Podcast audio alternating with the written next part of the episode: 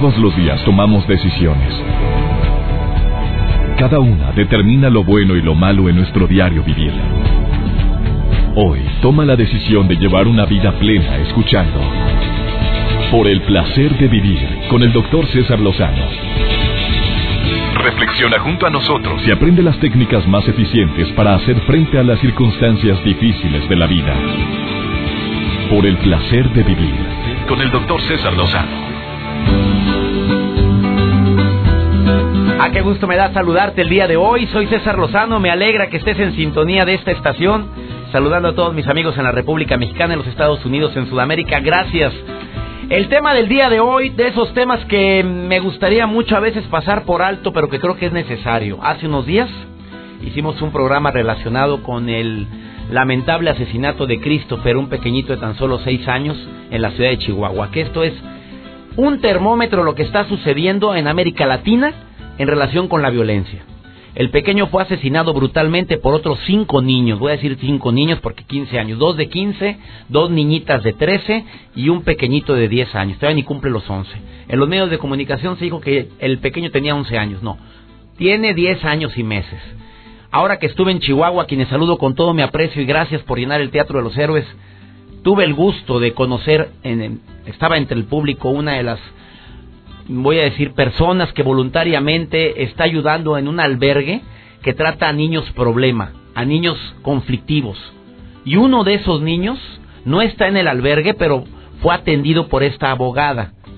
Además de abogada, terapeuta. Se llama Graciela Eugenia Vaca Chávez, que la tengo en la línea en este momento y le agradezco infinitamente que participe en el programa.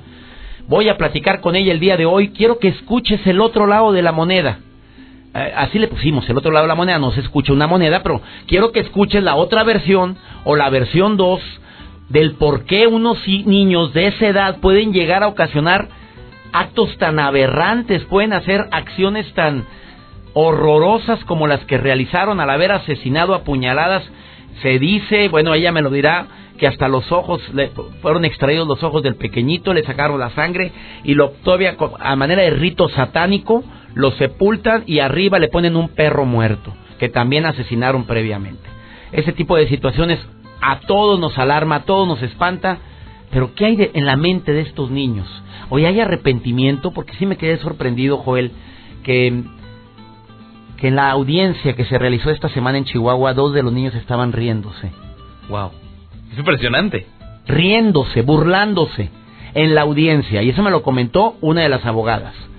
Riéndose ante una situación tan terrible. O sea, no, no marcan arrepentimiento. No se nota arrepentimiento. Bueno, voy a iniciar el diálogo con ella, pero después de esta pausa, Joel te va a compartir una noticia esas raras. Raras que pasan Oye, selfies. pero, pero, me lo dices ahorita. Órale, va. Pero sí, hay selfies de todo tipo, selfies extremas y selfies animal. ¿Cómo que selfies animal? Se lo platico. A ver, platícamelo después de esta pausa. Esto es por el placer. Primero empezamos con una nota suavecita, ¿quieres? Y luego nos vamos con la entrevista de mi querida amiga licenciada Graciela Eugenia Vaca Chávez, que ya está al teléfono y que amablemente aceptó platicar cómo son esos cinco niños que está tratando, que ha tratado ella en relación con con su mente, qué pasa por la mente de estos pequeños que desafortunadamente son capaces de hacer atrocidades como esta. Esto y más hoy. Ah, también viene Gaby González el día de hoy con tips. Dos minutos con Gaby González eh, también en el programa del día de hoy. Iniciamos por el placer de vivir. Por el placer de vivir con el doctor César Lozano. Me alegra mucho que estés en sintonía. En un momento más inicie un diálogo con una de las abogadas que está tratando a, a estos niños infractores que causaron tanto dolor en la ciudad de Chihuahua, a quien conocí recientemente, en estos días, antier. Estuve en Chihuahua y tuve el gusto de conocer a la licenciada Graciela Vaca Chávez. Ni te vayas. Por favor, escucha lo que esta mujer va a decir en relación a estos niños asesinos que causaron tanto dolor a una familia y tanto tanto sufrimiento al pequeño Christopher de tan solo seis años que fue brutalmente asesinado en la ciudad de Chihuahua. Y casos como este hay en toda la República, Joel, tú lo sabes. Hay de todo. Y fíjese, doctor, hablando de todo, que cosas extremas que pasan en el mundo, hace poco hemos platicado de una selfie de una muchacha que murió, una bola de fuego que en el tren que quiso hacer una selfie, que se murió. Pero ¿cómo es posible? O sea... hasta el final el ego a todo lo que da con la selfie. A ver, quiere que se vieran todos los vagones del tren y lamentablemente falleció electrocutada por la tensión. O sea, alta los cables que van en la parte superior de los trenes en, Europa, creo que fue. eso fue por allá. Y la semana pasada me tocó viajar a Coahuila, anduve de, de visita por aquella eh, ciudad, y me tocó ver un motociclista que se iba haciendo selfies, también en la autopista. Dije, válgame, selfie al extremo. Oye, pero ¿sabrá la gente que eso es peligrosísimo? Es peligroso. Como hacerte una selfie manejando. También es peligroso. Y whatsappeando, ir en tu celular, es peligroso. Oye, eh, Joel, y qué bueno que tocas este tema, eh, por cierto, porque quiero que sepas que anteriormente veíamos un carro zigzaguear y decíamos, va borracho. Ahora ves un carro zigzagueando. Va whatsappeando. El término ya es whatsappeando. Es whatsappear porque es la verdad. Vas whatsappeando o vas facebookeando. Ahora lo que pasa es que eh, del otro lado del mundo surge ahora las elfies un elefante, era una, un chavo que estaba en un zoológico y que de repente quería hacer una selfie al lado de un elefante, entonces el elefante pensaba que era un cacahuate o algún alimento, se lo quita y le aplana el botón y se toma una selfie. Ahora lo bautizan como elfie. ¿Qué cosas? Oye, ¿no habrá sido el pelado que se tomó la foto y quería hacer viral? A ver, es que yo, yo, yo lo que pasa es que... No, pero realmente se está tomando el elefante, se ve la trompota del elefante. Sí, ahorita lo compartimos en las redes sociales para que vean esta fotografía que se lo vamos a ahorita Y le damos el, retweet, lo compartimos ahorita. Ahí está. Arroba DR César Lozano, arroba Joel Garza bajo, ahí estamos en contacto. Ahí están los, eh, los eh, twitters de un, de un servidor y de mi querido amigo Joel Garza, asistente de producción. El día de hoy voy a tener una plática muy interesante con eh, la licenciada, licenciada, abogada, licenciada Graciela Eugenia Vaca Chávez. Esto de, lo, de la violencia que tanto se está suscitando, este problema tan grave que hay de violencia en todo México, empieza en cosas simples. Salvo lo que ella vaya a decir en un momento más, lo que está en la mente de estos cinco niños que se dice que son satánicos, que tienen, que por travesura están haciendo actos de satanismo, y ese tipo de jueguitos, pues tú sabes bien que cobra facturas tremendas, incluyendo el estar jugando, el estar jugando a la, a la Ouija.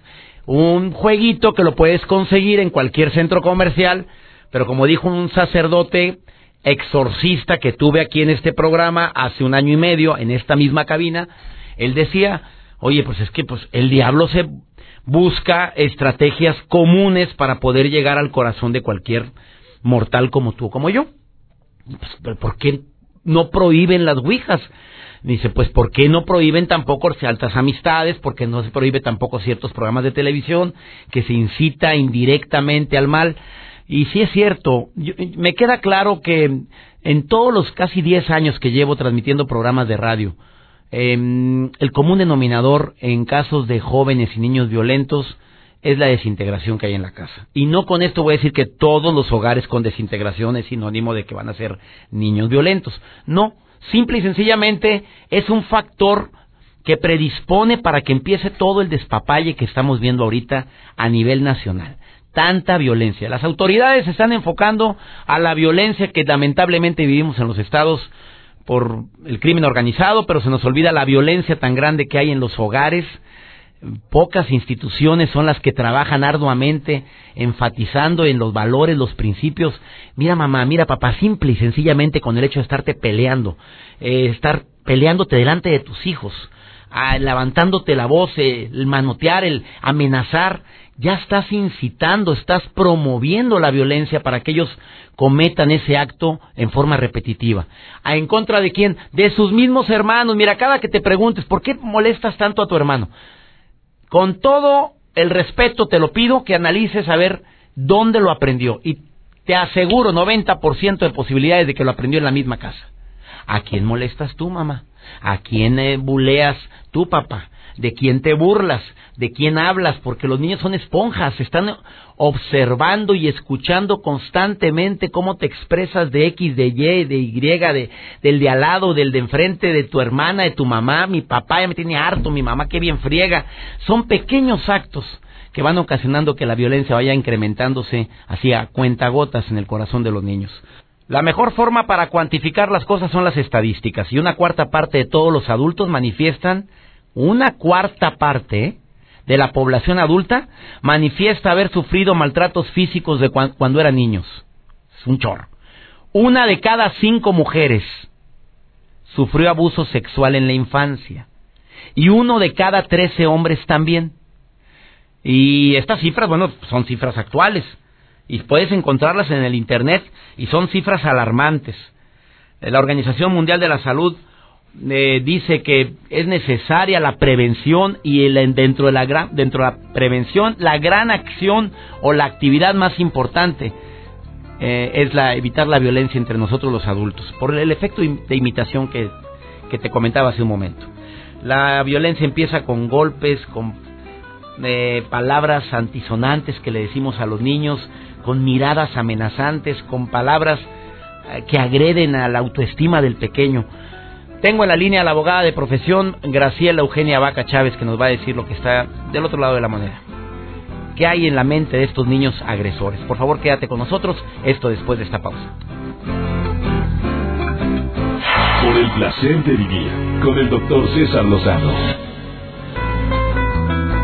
Tal y como lo mencioné al inicio de este programa, que he titulado, eh, le hemos titulado a este programa El otro lado de la moneda Muchas veces no nos damos cuenta de la gran cantidad de broncas que pueden existir detrás de la gente violenta. Y en este caso, detrás de niños tan violentos como el que te mencioné hace un momento y que a todos nos ha causado impacto en la ciudad de Chihuahua, que eh, terminó con el asesinato de este pequeñito llamado Christopher, de tan solo seis años de edad. Un caso que ha consternado, que ha dolido a toda la comunidad por la hazaña en la que fue asesinado, apuñaladas, además de otro tipo de situaciones que vivió este pequeñito antes de perder la vida en manos de cinco, pues que son niños, adolescentes. Tengo en la línea a la licenciada Graciela Eugenia Vaca Chávez, abogada de profesión, eh, que vive en Chihuahua, que tuve el gusto de saludarla esta semana, que estuve en conferencia en el Teatro de los Héroes, y ella amablemente se acercó para decirme, César, ¿cuándo haces un programa que se llame El otro lado de la moneda, el otro lado de la acción, el otro lado del drama? Yo, ¿a qué te refieres? Le preguntaba yo a Graciela. Claro, doctor, es que sin necesidad de justificar un acto tan aberrante, si supiera la vida de estos cinco niños, lo que han vivido, lo que han padecido los asesinos, no los quisieran linchar, porque aquí en Chihuahua los quieren linchar, así me mencionó ella. Te tengo en la línea, Graciela, te saludo con gusto. ¿Cómo estás? Muy bien, muchas gracias por la oportunidad, doctor, de ah. dejarme hablar y ver, pues, como usted lo dice, el otro lado de la moneda, las vidas que llevan, no nomás estos niños, muchos niños aquí en el Estado. A ver, amiga, hablando del Estado y hablando de toda la República Mexicana y hablando también de los Estados Unidos, que te están escuchando en todos estos lados. A ver, eh, son cinco los niños agresores, las edades. Dime las edades porque me quedé sorprendido con la edad de uno de ellos. Sí, son cinco niños, doctor, que van a la escuela, que no consumen ningún tipo de droga, y dos tienen 15 años, otras, esos son dos hombres, dos niñas tienen 13 y el otro chiquito tiene 11 años de edad, o 10 años, va a cumplir los 11 años de edad. ¿Tiene 10 años uno de los, de los niños asesinos? A ver, estamos hablando de dos hombres de 15, dos mujeres de 13 y un niño de 10 años. De 10 años y meses. Bueno, y tú dices, la gente cree que los niños estaban drogados. Tú me estás diciendo como abogada y los conociste a los cinco niños que no, no se drogan. No, no consumen Entonces, ¿qué puede haber en la, ¿Y qué puede haber en la mente tú que atiendes como voluntaria? Porque admiro tu labor.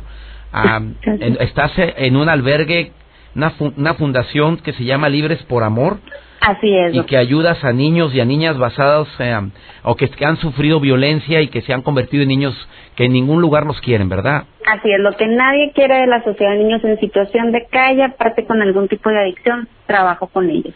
¿Y, estos niños qué fue lo que los incitó a cometer acto tan aberrante, amiga? Yo me pregunto, doctor, y yo le hago un llamado a los papás, a todos los papás. Un hijo no nomás es mantenerlo, medio verlo. Un, cuando tienes un hijo tienes que estar arriba de él, educarlo en valores, en valores espirituales, en valores físicos, en valores de todo. Entonces, ¿qué no verían esos, qué no ven en, su casa esos niños? ¿Qué no oyen en su casa esos niños para hacer lo que hacen?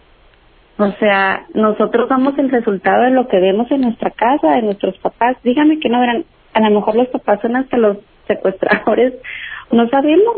A ver, platícame de los casos que de estos cinco, lo que tú conoces. ¿Qué vieron estos niños para que hayan dado ese paso tan espantoso de asesinar a un pequeñito de seis años? Ay, mire, yo lo voy a platicar. Los niños en un principio iban, o sea, el, el objeto, el homicidio iba a ser un viejito, un abuelito. Y decidieron asesinar o matar a Christopher porque se llamaba Cristo, como Jesucristo.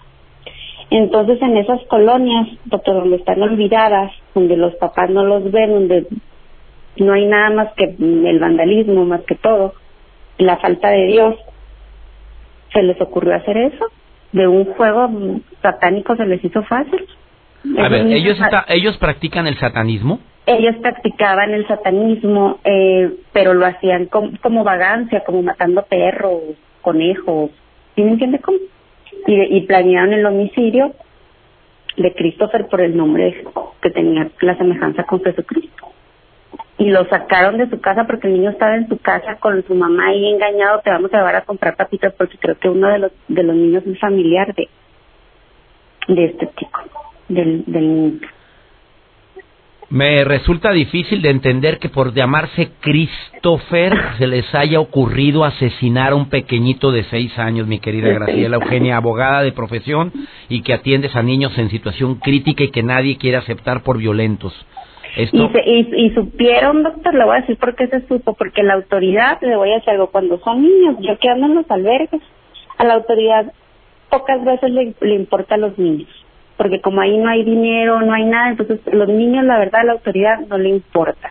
Supieron, las autoridades supieron, porque uno de los chiquitos le platicó a su mamá lo que habían hecho. Eh, que fue el de 10 años, ¿no? El de 10 años. Él le dijo, mamá, pasó esto, hicimos esto, esto pasó y aquí está este niño. Y la mamá habló a la policía y la policía fue como Dios. Porque si no, no dan porque los mismos niños estaban ayudando a la mamá. Los mismos niños actuaban. Aquí lo vimos la última vez, aquí estaba, así, ¿me entiendes? O sea, descaradamente los cinco empezaron a decir, ah, ah andaban en las brigadas de búsqueda. exactamente. Dolo, con dolo, amiga, con dolo.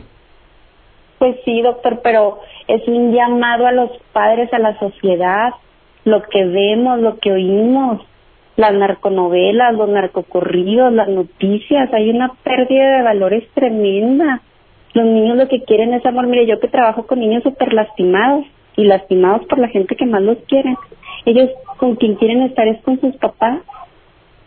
Aún y cuando los lastiman, los papás no se siguen con sus hijos. A ver, después de esta pausa, Graciela Eugenia Vaca Chávez, abogada, eh, desde hace nueve años voluntaria en Chihuahua, hasta donde estoy enlazándome en este momento para este programa que transmitimos en vivo para la Fundación Libres por Amor, que ayudan a niños, a niñas voy a usar las mismas palabras que tú expresas, que nadie quiere ningún lado por violentos, por malportados, y tú te dedicas voluntariamente, al igual que un equipo multidisciplinario, a asesorar. Mi pregunta directa, y quiero que me la conteste después de esta pausa, a estos cinco niños, los dos de 15, las dos niñas de 13, el niño de 10 años, que es con el que más directamente estás trabajando tú, te pregunto, árbol que nace torcido de esta manera no se endereza? Dímelo y quiero que me des la respuesta que me diste o que me compartiste allá en Chihuahua esta semana. ¿Me lo dices después de esta pausa, por favor? Claro que sí. Estás en el placer de vivir ese tipo de programas. Claro que me duele compartirlos, pero creo que es necesario que veamos el otro lado de la moneda. Lo que muchos no vemos, lo que muchos no queremos abrir los ojos para aceptar que como padres cometemos errores garrafales, transmitiéndole violencia a nuestros hijos o permitiéndoles que vean todo tipo de películas, muchas de ellas violentas. Esto después de esta pausa. Por el placer de vivir con el doctor César Lozano. Acabas de sintonizar por el placer de vivir. Hoy estoy enlazándome a Chihuahua, Chihuahua, Chihuahua capital, platicando con una abogada de profesión eh, alguien que le así se autonombra. Me gusta transmitir amor por la vida y amor a quienes menos quieren, en este caso a los niños agresores. Y trabajar con niños violentos es un paquetón enorme. ¿eh? Graciela Eugenia Vaca Chávez eh, conoció o conoce a los cinco agresores del pequeño Christopher de tan solo seis años que fue brutalmente asesinado hace unos cuantos días en la ciudad de Chihuahua por, por estos niños que carecen de afecto, de amor, de atención por parte de sus padres, dos de 15, dos niñas de 13 y un pequeñito de tan solo 10 años de edad. Graciela, mi pregunta directa es, árbol que nace torcido no se endereza, ¿tú crees que estos niños, al haber asesinado a otro pequeñito, con la hazaña, porque además eh, de lo que se ha publicado en los medios, tú me expresaste más situaciones en relación con este asesinato que no quiero comentar en la radio. Eh, ¿Árbol que nace torcido no se endereza? Mire, doctor, le voy a decir así como le contesté cuando cuando cuando cuando me dijo eso, que árbol que nace torcido no se endereza. Le pregunté. Yo le quiero decir, ajá, cuando me preguntó, yo le quiero decir a, a usted y a toda la gente que lo oye, ¿cuántas veces Jesús nos ha perdonado? ¿Quién está libre de pecado? ¿Quién no ¿quién puede decir castiguen? O sea, yo no estoy diciendo ni estoy justificando a los niños porque ellos tienen derechos muy específicos y, y, y toda acción tiene una reacción ellos tendrán que asumir las consecuencias de sus actos. Pero cuántas veces, o sea, no por eso la sociedad va a estar manchada, perjudicada, nos tenemos que dar otras oportunidades, levantarnos, aprender, es un llamado de conciencia. Un llamado enorme de conciencia, esto que sucedió tiene que, tiene que afectarnos a todos para tomar acciones contundentes. ¿Cuál es la, la acción que tú tomarías si tú atendieras a estos cinco niños? Que hay mucha posibilidad de que lo hagas a ver cuáles serían las acciones que tú harías con niños que fueron capaces de apuñalar a un niño de seis años de edad y de causar tanto daño a, a la familia del pequeño, independientemente del dolor tan grande del pequeño Christopher. Los valores humanos. ¿Y cómo los inculcas si en la casa no se los inculcaron cuando debieron? A ver, amiga, ¿cómo se los inculcas? los valores que se viven, doctor, porque no se enseñan ni se aprenden, se tienen que vivir el amor, el amor en el entendimiento, eso es la no violencia. El amor, el entender, el comprender, papás, no peleen con sus hijos, entiéndanos primero, acérquense a nosotros, que hay una comunicación. Es lo principal, el amor y en todas sus facetas. El amor sana, el amor libera. Ah, amiga, otra pregunta más y es la última que te hago porque sé que, que tienes el tiempo limitado y te quiero preguntar esto. Suponiendo que, que tú me pudieras decir, en toda la experiencia que llevas, que ya son muchos años trabajando con niños infractores, con niños que no entran a una correccional porque no tienen la edad o porque no los quieren ahí de tan violentos. O sea, tú tienes dentro de la sociedad, dentro de la sociedad a los más violentos. Te pregunto, ¿cuáles son los factores que más hacen que el niño sea capaz de hacer actos como estos? ¿Cuáles son los factores? Le voy a decir, doctor. Las compañías, las drogas, lo que ven en la tele, lo que oyen, lo que lo que vivimos en, en la sociedad. Pintan a los a los a los vándalos, a los bandidos como héroes. Y una y un niño con olvidado que quiere hacer imitarlo un niño desatendido un niño que ve que su papá hace eso en su casa que quiere hacerlo imitarlo son los futuros secuestradores los futuros extorsionadores los futuros narcotraficantes un niño mal atendido y mal influenciado eso termina siendo. Y cuando te dicen las mamás, yo trabajo todo el día para que nadie le falta a mi hijo, a mis hijos, trabajo de sol a sol, mi marido me abandonó, ¿qué le contestas a una mamá que, que, que puede, no digo justificarse, pero puede ser un factor en el cual no puede estar presente ella? Yo les voy a decir algo, yo entiendo que en los matrimonios modernos tienen que trabajar los dos por la situación económica y demás, pero eso no te hace cegarte del hijo que tienes estar viendo, estar viendo qué está viendo, con quién se junta, dónde está, qué hace. Las mamás saben qué hacen sus hijos y muchos se ciegan. Ella por no batallar, por no ver. Esa es la recomendación que haces, Graciela. Ella es la licenciada Graciela Eugenia Vaca Chávez. Eh, te agradezco infinitamente esta entrevista y gracias por la labor que realizas, eh, Graciela, y gracias por enseñarnos el otro lado de la moneda en relación a este caso tan lamentable del pequeño Christopher en Chihuahua. Gracias por esta entrevista. Gracias, doctor, y me encantaría nada más para terminar decirle a los papás que cuando piensen en tener hijos sean conscientes, porque un hijo no nomás es tenerlo, es educarlo en valores, en moral, en lo espiritual, y quieran, los amenlos mucho. Ese es mi, mi mensaje. Ahí está el mensaje de Graciela Vaca Chávez, eh, abogada de profesión y pues también que se ha, dedicado ampliamente a ayudar a través de mensajes de actitud, de valores, de esperanza, a ayudar a los niños infractores. Gracias, Graciela. Gracias, doctor. Saludos. Vamos con la sección de Gaby González, eh, hablando del arte de educar a los hijos. Gaby viene con recomendaciones, dos minutitos nada más con Gaby González. Por favor, escucha lo que hoy tiene para ti. Gaby, te saludo con gusto. ¿Qué es eso que más anhelas para la vida de tu hijo? Cuando hago esta pregunta en mis seminarios, siempre recibo la misma respuesta. Que mi hijo sea incondicionalmente feliz. Hola, yo soy Gaby González y hoy quiero compartir contigo cuatro prácticas para criar niños equilibrados y felices. La primera es estate presente. ¿Y qué significa esto? Que realmente estés atenta a todo lo que está necesitando tu hijo. Cuando te busca, los recibes y los escuchas, los miras a los ojos, sueltas el celular y estás totalmente presente diciéndole, si eres valioso y merecedor de amor, te veo. Número 2. Respeta su autonomía. Este punto es muy importante y fácilmente se pierde de vista. Constantemente las mamás tomamos decisiones por nuestros hijos sin que ellos participen de las mismas. Dejan que, pues a lo mejor tú escoges qué es lo que se va a poner o cuando el doctor le pregunta qué es lo que te duele, lo primero que tú saltas y dices, ay, le dolió la garganta desde ayer. Y no le dejas que él se exprese.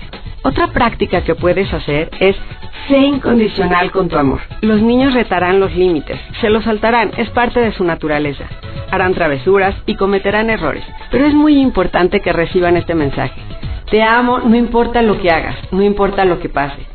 Habrá consecuencias y tendrán que asumirlas. Date cuenta de que no necesitas controlar a tus hijos. Si eres firme con los límites y las consecuencias, será muchísimo más fácil amarlos incondicionalmente. Y la práctica número cuatro es Cultiva tu desarrollo personal. Todos los puntos anteriores se refieren a qué hacer con tus hijos. No te olvides de ti. ¿Quieres que tus hijos sean felices? Sé ejemplo de la felicidad en todas las áreas de tu vida. Libérate de lo viejo, del peso muerto, de lo que ya no te sirve y de lo que te hace sentir mal. Si tú estás mal, es muy seguro que tus hijos copien el patrón.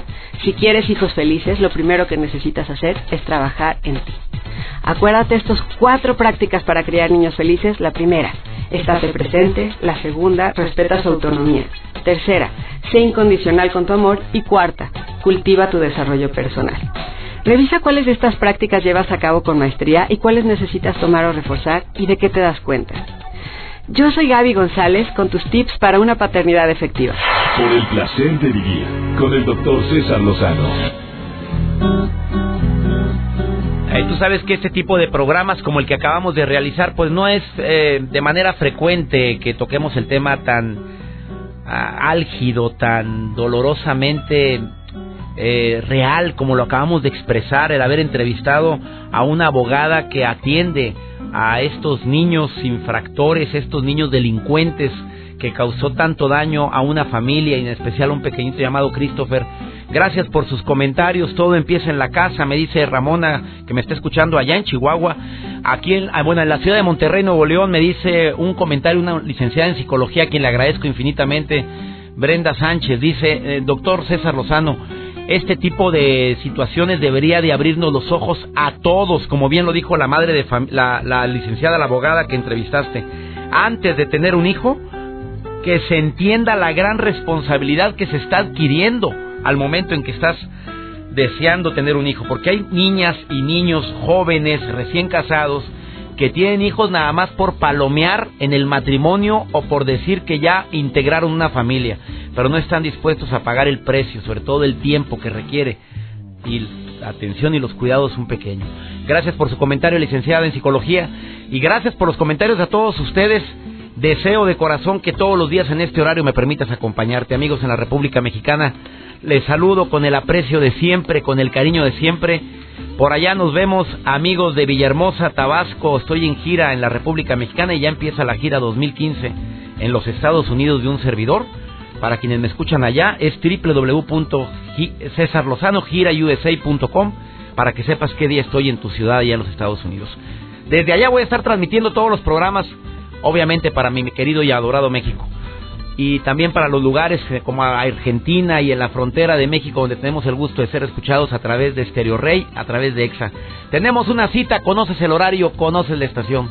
Que Dios bendiga tus pasos, Él bendice tus decisiones y recuerda, la bronca no es lo que te pasa. Es la manera en la que reaccionamos a lo que nos pasa. Ánimo, hasta la próxima.